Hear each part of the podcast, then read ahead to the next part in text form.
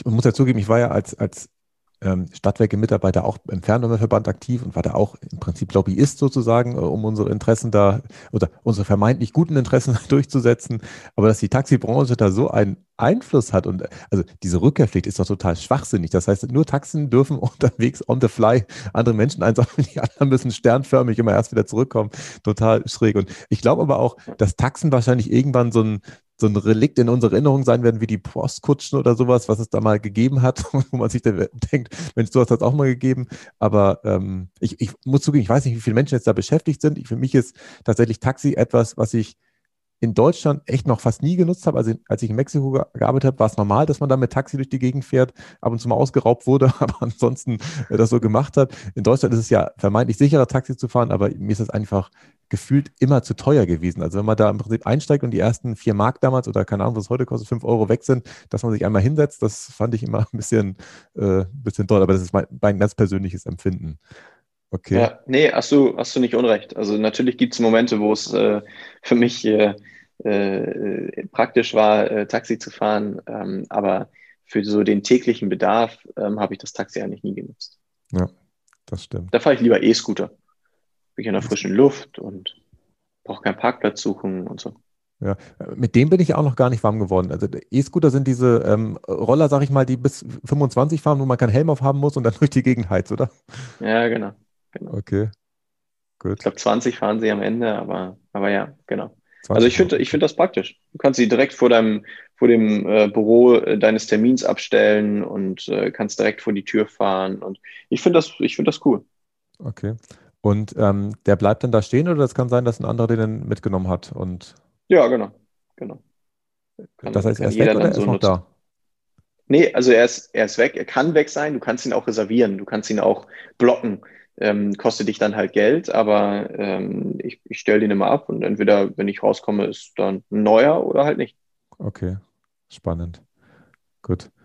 Ähm, ich glaube, auf eurer Homepage habe ich gelesen, dass ähm, bei Hanse Mondial es ja vor allem darum geht, äh, die letzte Meile äh, zu bewerkstelligen, weil das ja tatsächlich das ist, wo ähm, häufig die Not am größten ist äh, und tatsächlich auch ähm, der Beitrag zur Nachhaltigkeit am intensivsten ist. Vielleicht erklärst du noch mal ganz kurz, was genau ihr praktisch tagsüber immer treibt, wen ihr mit, mit welchen Verkehrsmitteln von wo nach wo bringt, dass, dass man da noch mal einen Überblick hat. Ja, gerne. Also wir schimpfen uns äh, Full-Service-Mobilitätsagentur mit dem Fokus auf Reisebusse. Und mit diesem Reisebus, also einem großen Gefährt, wo viele Leute drin sitzen, die ein gleiches Reiseziel haben, ähm, ist es halt super simpel, äh, die PKWs von der Straße zu nehmen. Man muss sich keine Sorgen mehr über Parkplätze machen. Man sitzt äh, gemeinsam in einem Fahrzeug, ähm, kann Dinge vorbereiten. Nehmen wir das Beispiel einer, einer Sportmannschaft. Ähm, die können, die können sich einschwören auf das Spiel oder auf den Wettkampf. Ähm, die können vielleicht noch irgendwelche Taktiken besprechen. Die können äh, Dinge machen gemeinsam. Ähm, und wenn es nur ein Kartenspiel ist, äh, und, und das macht es halt einfach so praktisch. Und äh, in dem Zusammenhang, ähm, wie gesagt, bewegen wir halt äh, Profimannschaften ähm, zu ihren Wettkämpfen, ähm, machen Mitarbeiter-Shuttles ähm, auf der letzten Meile, aber auch über die letzte Meile hinaus, wo man mhm. zum Beispiel zwei Werke miteinander verbindet oder ähm, man den, den ÖPNV ähm, unterstützt und ergänzt, ähm, weil äh, der Bus nur dreimal am Tag fährt auf die grüne Wiese ähm, und man da mehr Flexibilität haben möchte äh, für, für große Konzerne. Ähm, und äh, da, da ja, würden die Leute, wenn das nicht sauber, eine saubere Anwendung gibt, würden sie vielleicht aufs Auto umsteigen, weil sie sagen, oh nö, das ist bequemer.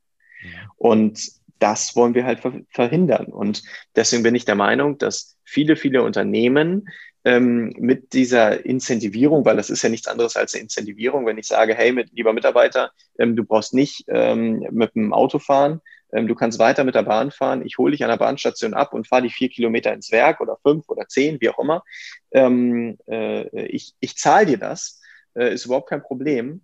Ähm, ist, ist am Ende, glaube ich, äh, ein, ein Mehrwert für den Arbeitgeber in seinem Employer Branding und auf der anderen Seite ähm, halt ein, ein, ein Grund für den Arbeitnehmer zu sagen, mein Arbeitgeber ist ein guter und tut sogar was für die Nachhaltigkeit, weil die Parkplätze, die vorgehalten werden müssen für 1000 Mitarbeiter, ähm, vielleicht sogar in zwei verschiedenen Schichten, das ist exorbitant. Also die, die Grünfläche und die freie Fläche, die da weggeht, das ist echt brutal. Und äh, wenn man jetzt mal ein bisschen weiterdenkt und umdenkt, ähm, hat der Bus, der, der nutzt eine vorhandene Infrastruktur. Da braucht nichts für entwickelt werden. Wir brauchen keine Oberleitung entwickeln. Wir müssen, wir müssen rein gar nichts machen. Der Bus nimmt einfach das, was da ist und ist trotzdem maximal flexibel wenn der Unternehmer mir sagt, hey, ähm, mein Team muss hier äh, zwei Stunden mehr arbeiten, ja, dann fährt der Bus zwei Stunden später. Wenn er sagt, ja, ähm, die sind in einer Stunde fertig mit Arbeiten, kannst du eine Stunde früher kommen, ja, dann komme ich eine Stunde früher. Und all diese ähm, Vorteile, die der Bus hat, die sind heute ähm, noch nicht allgegenwärtig. Und deswegen ist es für mich äh, eine ganz klare Challenge, ähm, äh, die, dieses, diese Lösung Bus viel mehr ins Bewusstsein zu rücken und ähm, Leute abzuholen, äh, die sagen, stimmt, Julian, du hast recht. Das ist total sinnvoll. Ich werde mal eine Befragung in meinem Unternehmen machen. Ja. Und das sind so, das sind so Themen, ähm, mit, denen, mit denen wir uns beschäftigen. Natürlich ähm, basteln wir auch Mobilitätskonzepte und wir fahren auch ähm, Gäste äh, zur Hochzeit oder zum Junggesellenabschied und auch mit dem Kegelclub und Schulklassen. Ähm, das ist keine Frage, äh, weil unser Ziel ist es im Grunde genommen, die Auslastung der Fahrzeuge ähm, zu optimieren und unnötige Fahrten und Leerfahrten zu reduzieren mhm. und so ein optimales ähm, CO2-Nutzen-Verhältnis zu schaffen. Mhm. Ja, verstehe ich. Beim Thema CO2 fällt mir ein, habt ihr denn auch schon, ähm, ich sag mal, mit Elektrobussen, Wasserstoffbussen, also mit so alternativen Antriebskonzepten rumgedoktert? Weil ich weiß, als ich noch bei der Stadtwerken Flensburg war, haben wir immer äh, also die Bussparte war eine Tochtergesellschaft in Flensburg, die haben dann immer so Elektrobusse ausprobiert und ich glaube, in der Stadt geht das auch mittlerweile, aber für größere Distanzen ist es wahrscheinlich nach wie vor ein ganz schwieriges Thema, oder? Wie schätzt du das ein? Ja, also lange Distanzen ganz schwierig. So ein Fahrzeug hat äh, 250, vielleicht 350 äh, Kilometer Reichweite. Hm. Ähm, das kann man im Stadtverkehr ganz gut nutzen. Wenn es in den Überlandverkehr geht, gerade im ÖPNV, schwierig. Ähm, Im Reiseverkehr noch weniger, weil da fährt man ja eher ein bisschen weiter. Ähm, aber im Eventbereich zum Beispiel, wo man ganz klar weiß, okay, ich habe jetzt ein Zeitfenster von drei Stunden, da müssen die äh, Event-Teilnehmer zur Location, zum Seminar, zum Kongress äh, gebracht werden, dann steht das Fahrzeug vielleicht drei, vier Stunden, kann in der Zeit ganz entspannt beladen werden, also betankt werden. Ähm, und äh, äh am Abend oder am Nachmittag fährt es dann nochmal ähm, ist die E-Mobilität auf jeden Fall praktisch und einsetzbar. Allerdings ähm, sind die Mehrkosten, die dafür aktuell noch im Raum stehen, sehr, sehr hoch. Und ähm, von daher ist im Gelegenheitsverkehr, im Eventverkehr ähm, diese Lösung noch nicht so etabliert, ähm, wie wir uns das äh, vielleicht heute unter dem Thema Nachhaltigkeit betrachten würden, etabliert. Guter Ausdruck, Gelegenheitsverkehr. Den kannte ich auch noch nicht. Gut, das, das, ist so der das, klassische was, Eventverkehr. Okay, alles, was keinen Fahrplan hat, sozusagen, ist genau. Gelegenheitsverkehr. Okay, spannend. Ähm, wie siehst du denn den, den öffentlichen Personennahverkehr? Ähm, da hattest du, glaube ich, mal zugeschrieben, dass es gleichzeitig Fluch und Segen ist äh, in Zukunft. Ähm, wie, wie, wie meinst du das? Was ist da deine Sicht der Dinge? Ja, wo soll ich jetzt anfangen? Äh, ich bin gespannt, was für, was für ähm, Hörer das erlangt äh, oder erreicht. Ähm, letztlich der ÖPNV, der ist halt ein Relikt aus ähm, Anno zu und dazu mal. Mhm. Und ähm, so wie die Taxi-Lobby ähm, oder Taxibranche sich halt auf alten Gesetzen beruht, ähm, ist es im ÖPNV halt genau das Gleiche. Und ähm, modern, individueller zu denken, ähm, ist für, für so einen Riesenkonzern im, äh, in der, auf der Bahnschiene, aber auch im ÖPNV, ähm, die halt häufig ähm, sehr, sehr verbandelt sind mit der Bahn. Also wie so kleine Kinder, die haben Angst, dass man denen was wegnimmt. Okay. Und äh, ja, wir brauchen uns überhaupt nichts vormachen. Der ÖPNV ist die Säule unserer Mobilität, gerade im ähm, urbanen Raum. Das möchte ich auch gar nicht bestreiten und gar nicht wegdiskutieren. Aber es gibt Dinge, da ist vielleicht ein Startup und ein junges Unternehmen besser aufgestellt, mhm. mit besseren Lösungen. Und das muss man zulassen. Wir sprechen in Deutschland davon, dass wir das innovativste Land der Welt sind und total die Vordenker und äh, Forscher und Entwickler haben. Mhm. Ja, aber Pustekuchen. Jetzt mal im Ernst. Was ist denn in den letzten zehn Jahren passiert? Und wo, wer ist denn da durch die Decke gegangen?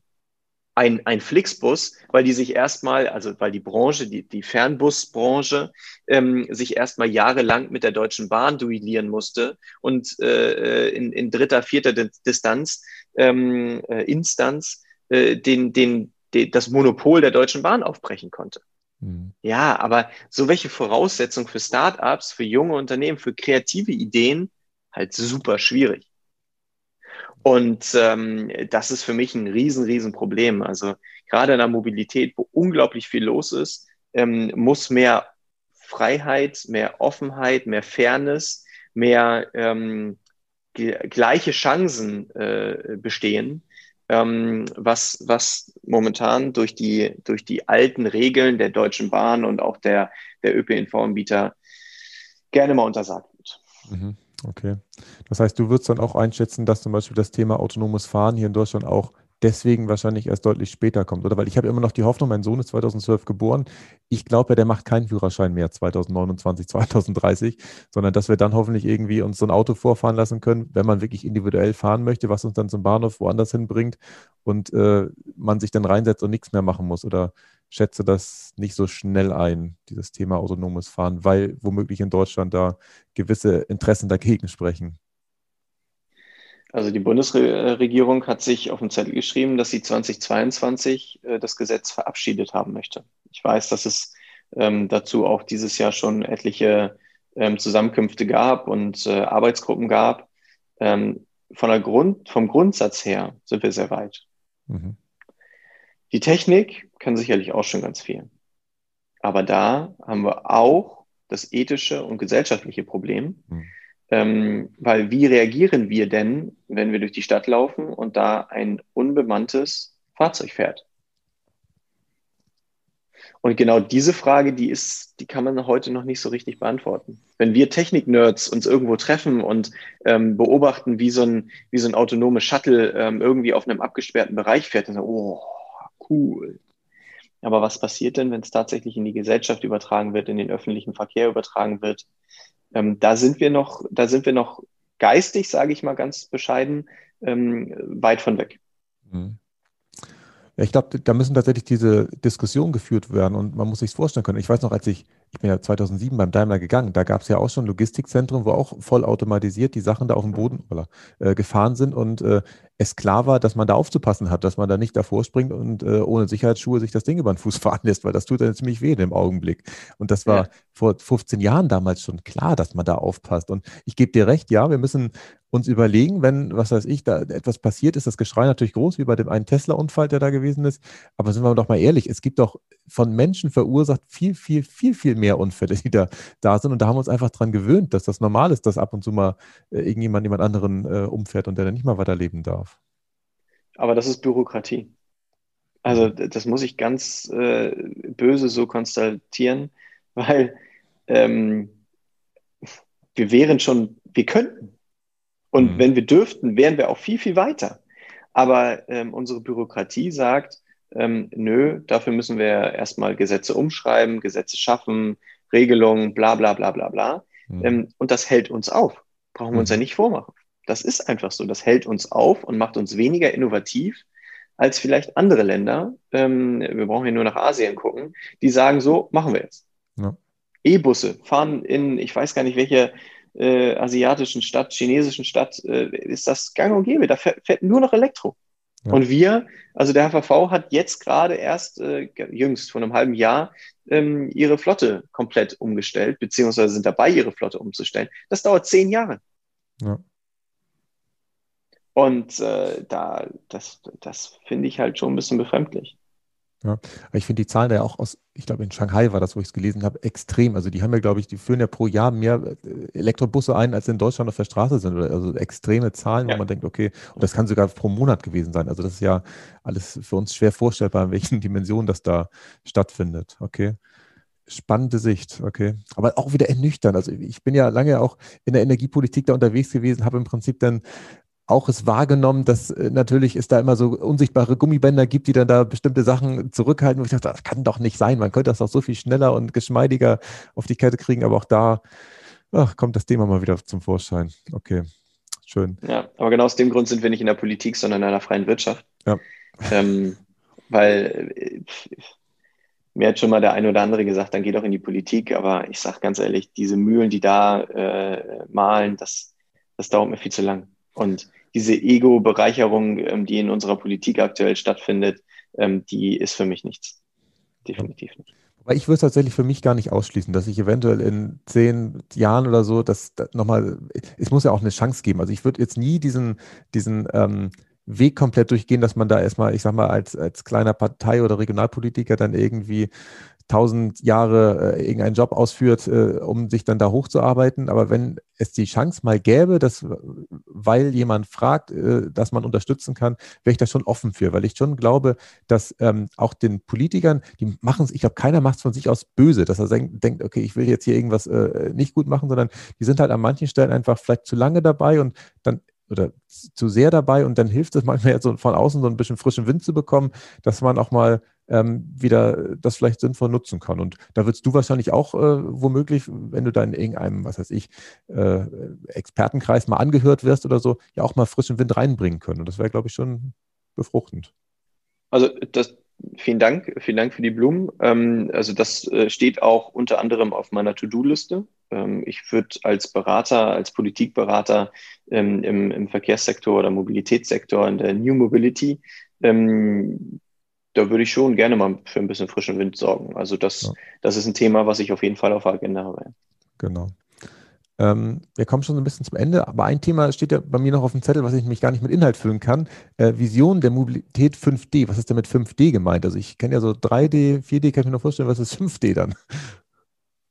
Ähm, wenn ich von 5D spreche, dann spreche ich von äh, der klassischen Straße, so wie wir sie heute kennen, mhm. ähm, vom Wasser, Aha. von der Luft, vom Flugverkehr, den, also ganz, ganz oben. Mhm. Ähm, und wir sprechen von dieser Zwischendimension ähm, im, im, im, in der Luft, wo es darum geht, quasi mit Flugtaxis um die Hochhäuser zu fliegen, also auf okay. so einer Zwischendimension. Und dann haben wir den Hyperloop. Der Hyperloop, der ähm, ja noch ganz viel Geld kosten wird in der, in der ähm, Entwicklung und auch dann am Ende in der Produktion. Aber ich könnte mir schon vorstellen, dass diese fünf Dimensionen ähm, mittelfristig auf jeden Fall noch mehr Thema sind, sein okay. werden. Das waren diese Vakuumröhren, die zwischen Großstädten gemacht wird, wo man dann gefühlt in einer Stunde von Berlin nach äh, äh, München geschossen wird, oder? Genau, in Überschallgeschwindigkeit, genau. Ja. Okay, spannend. Hm. Wobei, nachdem wir jetzt eben gemerkt haben, wie schwer sowas äh, in Deutschland umzusetzen ist, befürchte ich ja, dass das wahrscheinlich erstmal in China gebaut wird, wo wir so weit sind, äh, dass wir da die Rahmenbedingungen ja, beisammen haben. Also äh, äh, Elon Musk hat da ja schon ein bisschen, ein bisschen zu äh, gebaut und geforscht und äh, ich bin mal gespannt, wo da die Reise hingeht. Ähm, ich sehe ich sehe halt das Problem in diesen fünf Dimensionen gar nicht mal, das ist das Nonplusultra und da läuft es alles hin, weil äh, die Flugdrohnen, ähm, die äh, Flugtaxis, der Hyperloop, das ist alles unglaublich teuer in der Entwicklung und danach auch in der Produktion. Mhm. Ähm, ich wiederhole mich da so ein bisschen und das, da komme ich halt her. Der Bus, der nutzt eine vorhandene Infrastruktur. Der ja. ist schon also auf einem ganz, ganz hohen Sicherheitsstandard, also auf einem maximal hohen Sicherheitsstandard. Und ähm, äh, wenn man das jetzt ein bisschen weiterdenkt und dieser Bus, dieses Gefäß irgendwann über Land auf der Autobahn autonom fahren kann, ähm, dann, dann ist, das, ist das schon ein Teil unserer Mobilitätslösung. Hm. Und wenn man das nicht, wenn man das sich nicht vor Augen führt und das nicht ähm, verinnerlicht und lieber ganz, ganz viel Geld und auch ähm, den Fokus aus der Politik in die Richtung, ähm, in die Richtung, äh, äh, ja, wie soll ich das nennen? Bei mir klingelt gerade. Also in der, äh, ja, so ist es halt live, ne? Ja, alles gut. ähm, äh, wenn man, wenn man diesen Fokus ähm, in, in die Investitionen wirft und sagt, okay, ich investiere in, in die neue Technologie, dann ist das alles schön und gut, das müssen wir auch. Aber wenn wir vorhandene Lösung ähm, quasi links liegen lassen, ähm, dann, dann ist das schon ein bisschen traurig. Um nur eine Anekdote und ein Beispiel zu nennen, ähm, in Brüssel haben sie vor wenigen Monaten darüber diskutiert, äh, dass, dass der Bus verboten werden sollte. Okay. Also das muss man sich mal vorstellen. Da stand in einem Papier drin, dass der Bus verboten werden soll. Mit welcher Argumentation? Wie, wie, was war die Begründung? Solange er nicht, solange er nicht elektrisch ist, so. Mhm. darf der Bus nicht fahren. Okay, der ist heute das nachhaltigste Beförderungsmittel. Motorisiert. Mhm. Und der sollte verboten werden. Also was da, also was, was da manchmal so für, für Entscheidungen getroffen werden und so, da, da, oh, da graut mich das. Also ähm, ja, deswegen würde ich gerne, ich habe mal gefragt, ob ich beim, bei der Verkehrsministerkonferenz ähm, äh, in Bremen äh, dieses Jahr, ob ich da teilnehmen darf. Mhm. Ähm, ich wurde leider nicht zugelassen. Okay. Es ist leider eine Konferenz, die ohne Öffentlichkeit stattfindet. Schade. Schade. Okay. Aber ja. was nicht ist, kann ja irgendwann nochmal werden. Genau, ich glaube, in dem Augenblick, wo man da immer mal wieder nachfragt, erinnern sie dich irgendwann ja auch an dich und dann werden sie sagen, okay, jetzt hat er schon fünfmal nachgefragt, jetzt wollen wir mal hören, was er zumindest zu erzählen hat, dann wird man vielleicht zumindest mal in die Fraktion eingeladen. Das ist ja so ein Weg, wenn man politisch irgendwo äh, sich mal einbringen will, kann man ja im Prinzip auch mal in der Fraktionssitzung mal, mal vorsprechen und äh, irgendwie mal eine Viertelstunde oder eine halbe Stunde den, äh, die Sicht deiner oder deine Sicht der Dinge näher bringen. Und äh, daraus kann ja sowas entstehen, dass man dann vielleicht an anderer Stelle auch mal äh, gebeten wird, äh, was zu erzählen. Ähm, Julian, ich sage vielen Dank für das Interview. Gibt es irgendwas, wo du sagst, Mensch, äh, da, da fehlt es noch, da, da, haben wir nicht drüber gesprochen, das, das wolltest du auch noch äh, heute erzählen, dass du. Ja, ich, ich finde es ich find's immer ein bisschen, ähm, ein bisschen schade, wenn ähm, man von dem ähm, Interviewfrager, also von dir, von dem Host des Podcasts, so überhaupt nichts hört. Ja. Ähm, weil, weil, wenn ich, äh, ich, ich, ich werde den Podcast natürlich auch teilen. Und wenn meine Zuhörerschaft, ähm, die macht sich vielleicht, stellt sich die Frage, hey, wer ist denn Klaus eigentlich? Mhm.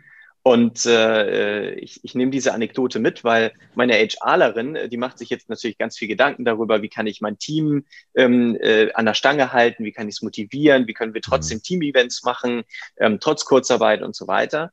Und ähm, äh, sagte dann so ganz flapsig, ich frage jeden, wie es dem geht, aber mich fragt niemand. Mhm. Und genau nach dem gleichen Motto ähm, würde ich gerne die Frage nochmal zurückwerfen. Äh, du hast so diesen Daimler-Background. Ähm, gib uns doch nochmal ein kurzes Intro, duales Studium bei Daimler. Ja. Ähm, was, was hast du da so gemacht und äh, äh, ja, was ist so deine Sicht der Mobilität oder auf die Mobilität? Mache ich nochmal unheimlich gern. Also ich, äh, ich komme ja vom Bauernhof ursprünglich. Das heißt, äh, und ein Bauernhof, das ist ja spannend, der ist ja gefühlt, ähm, noch im Mobilitätsverhalten von vor 100 Jahren. Also mein Vater, ungelogen, ähm, der kommt jetzt auch mehr rum, aber der ist äh, in der Zeit, wo ich klein war, gefühlt nie bis über die Grenzen des Nachbarorts hinausgefahren. Das ist jetzt äh, so wie es ist, mehr oder weniger, das, das war das Event, das alle fünf bis zehn Jahre der Daimler in Sindelfing abgeholt wurde. Das war die Weltreise. Also das war, das, das wurde aber auch so geplant, dass das im Prinzip das Event des äh, Jahres ist, dass man da dieses Auto abholt. Und Urlaub ansonsten hat man als Landwirt natürlich nicht gemacht, weil wir Kühe oder wir hatten Kühe, sodass man da jetzt nicht irgendwie wegfahren konnte. Das heißt, mein Mobilitätsverhalten war sehr begrenzt und ich hatte tatsächlich genau denselben Drang, den du auch beschrieben hast, dass wenn man 18 geworden ist, wollte man diese Freiheit haben. Ich hatte damals einen Seat Ibiza, der auch unheimlich viel Benzin verbraucht hat, womit ich dann auch sinnloserweise auch zur Schule gefahren bin. Es wäre mit dem Bus oder ich bin ja die Jahre davor immer zum, äh, mit der Schule, äh, mit dem Bus zur Schule gefahren. Wäre es viel billiger gewesen, aber man wollte ja diese Freiheit haben und bin dann nach ähm, meiner Bundeswehrzeit tatsächlich zum Daimler gegangen, weil das für mich wahrscheinlich das ein, das war ja das Tor der Welt. Ich kannte ja sonst nichts. Es wurde ja einmal im, im, Jahrzehnt dieses Auto da abgeholt. Wir waren einmal dabei, weil davor, das, da durften wir nicht mit als kleine Kinder. Ähm, für mich war es klar, dass man dann da hingeht und ähm, habe da auch eine schöne Ausbildung verlebt äh, in ganz unterschiedlichen Bereichen. Ich war in der Betriebswirtschaft, ich war im Wissensmanagement, ich war im Qualitätsmanagement, wo ich auch später gearbeitet habe, in der Logistik, also ganz unterschiedliche Bereiche, auch einmal in Mexiko, was mein Weltbild erweitert hat, für mich aber auch gezeigt hat, dass ich als trüber äh, rationaler Norddeutscher echt Schwierigkeiten habe, mit so lebensfrohen Mentalitäten klarzukommen, weil die ja äh, vom, vom Naturell her ganz anders sind. Und habe dann aber als ich Qualitätsingenieur war, danach gemerkt, dass es nicht meins ist, dass ich immer das Gefühl hatte, da kommen ja Minutentakt immer die Autos raus. Und wenn ich morgens dann zur Arbeit im Dunkeln gegangen bin, dachte ich mir, S600, E500, tolle Fahrzeuge, gar keine Frage, aber das kann nicht die Zukunft der Mobilität sein und war so dankbar, dass ich damals dann ähm, noch nachhaltige Energietechnik und Energiewirtschaft studieren konnte. Das war ein Studiengang, den habe ich überhaupt nicht gesehen. Der war in der Nachbargemeinde angeboten mit, mit drei anderen oder zwei anderen Hochschulen in, in Baden-Württemberg damals. Ähm, und ich fand es so spannend, da gab es dann so ein Vorgespräch mit dem Rektor und mit dem Studiengangsleiter und die haben mir das nicht abkaufen wollen, dass ich sie nicht verarsche, weil sie dachten, der Qualitätsingenieur von Daimler, was will der hier? Der, der, ist doch in einer ganz anderen Welt unterwegs, der verdient das Zehnfache von dem, was die wahrscheinlich verdienen, in, in ihrer Vorstellung, der, der, zieht uns doch auf. Und die haben dann echt äh, eine Stunde mit mir gesprochen, bis ich dann es glaubhaft gemacht habe, ich interessiere mich wirklich fürs Thema.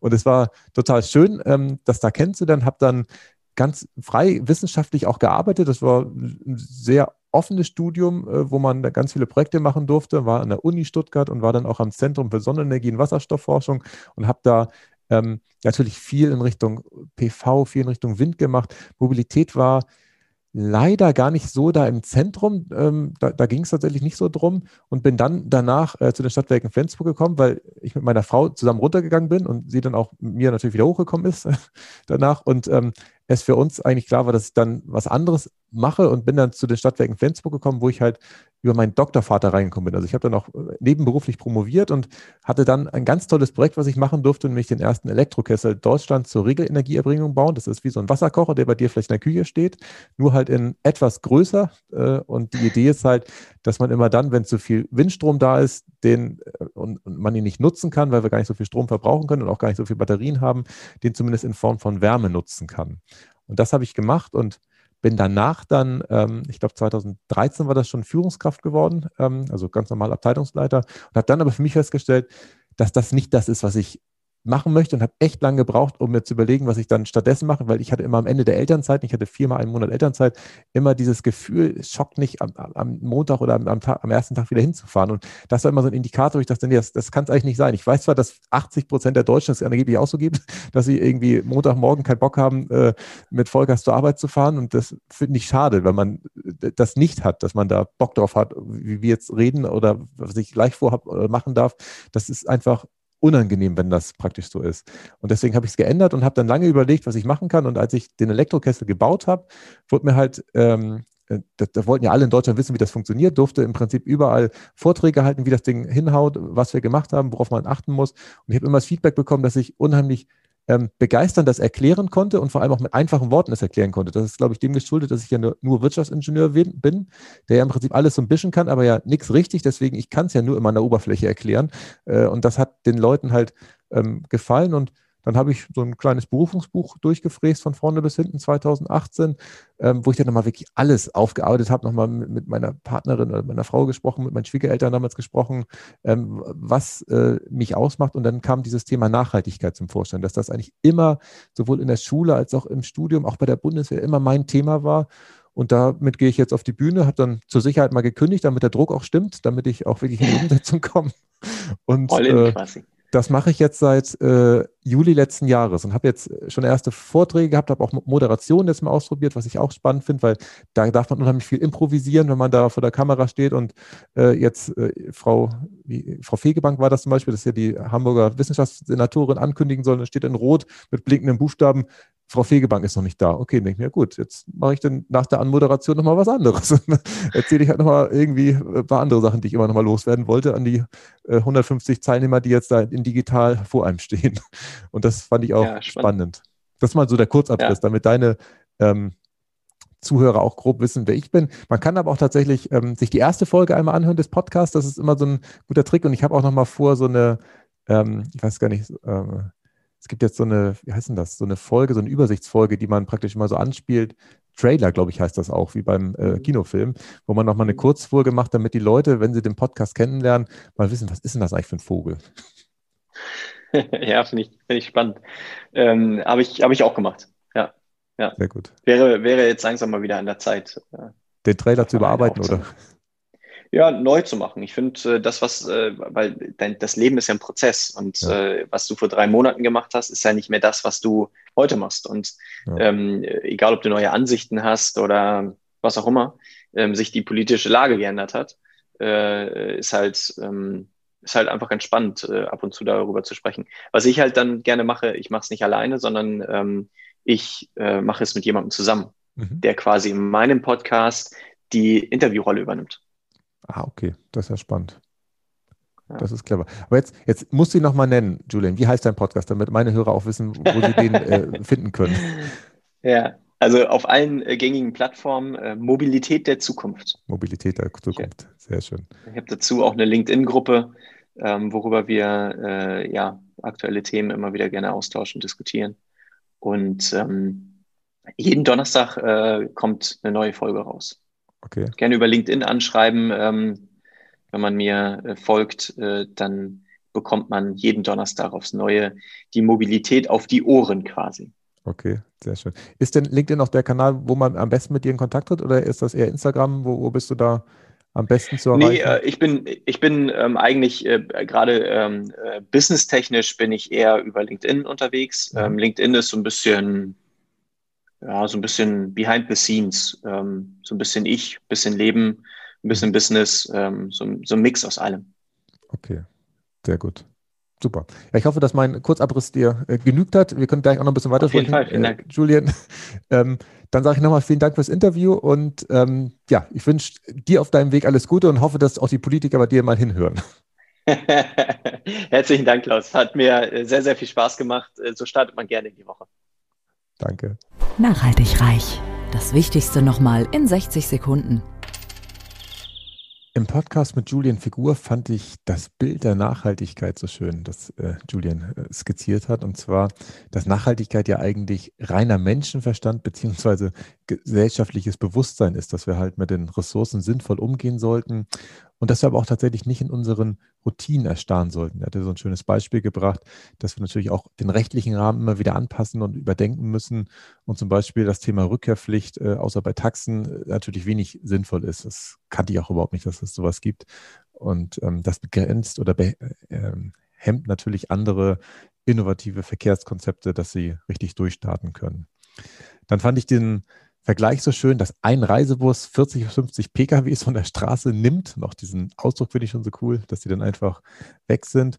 Und ähm, für mich ganz neu war auch die Sicht, dass Greenwashing äh, tatsächlich gar nicht so schlimm ist, weil in dem Augenblick, wo man mit Greenwashing schon mal anfängt, äh, hat man sich ja mit dem Thema Nachhaltigkeit schon mal beschäftigt und hat vielleicht so einen, einen etwas sanften Einstieg in das Thema gefunden und ähm, hat dann die Chance, nach ein paar Jahren oder nach einer gewissen Zeit äh, zu erkennen, dass das Thema Greenwashing vielleicht auch nicht äh, ganz das, Grü äh, das Gelbe vom Ei ist, sondern ähm, dass man es auch richtig nachhaltig dann machen kann.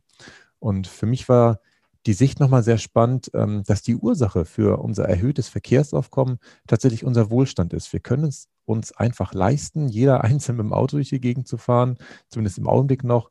Und dass das tatsächlich, ähm, ja, also wir sollen natürlich jetzt nicht den Wohlstand abschaffen, aber dass das Umdenken tatsächlich sinnvoll ist, ähm, damit wir nicht noch immer mehr ja, Verkehr auf den Straßen haben. Ich hoffe sehr, dass euch ähm, das heutige Thema, ähm, nämlich Nachhaltigkeit im Mobilitätsbereich, wieder gefallen hat und ähm, ihr mir auch gerne auf Instagram eure weitergehenden Fragen und Kommentare schicken könnt. Bis zum nächsten Mal. Tschüss.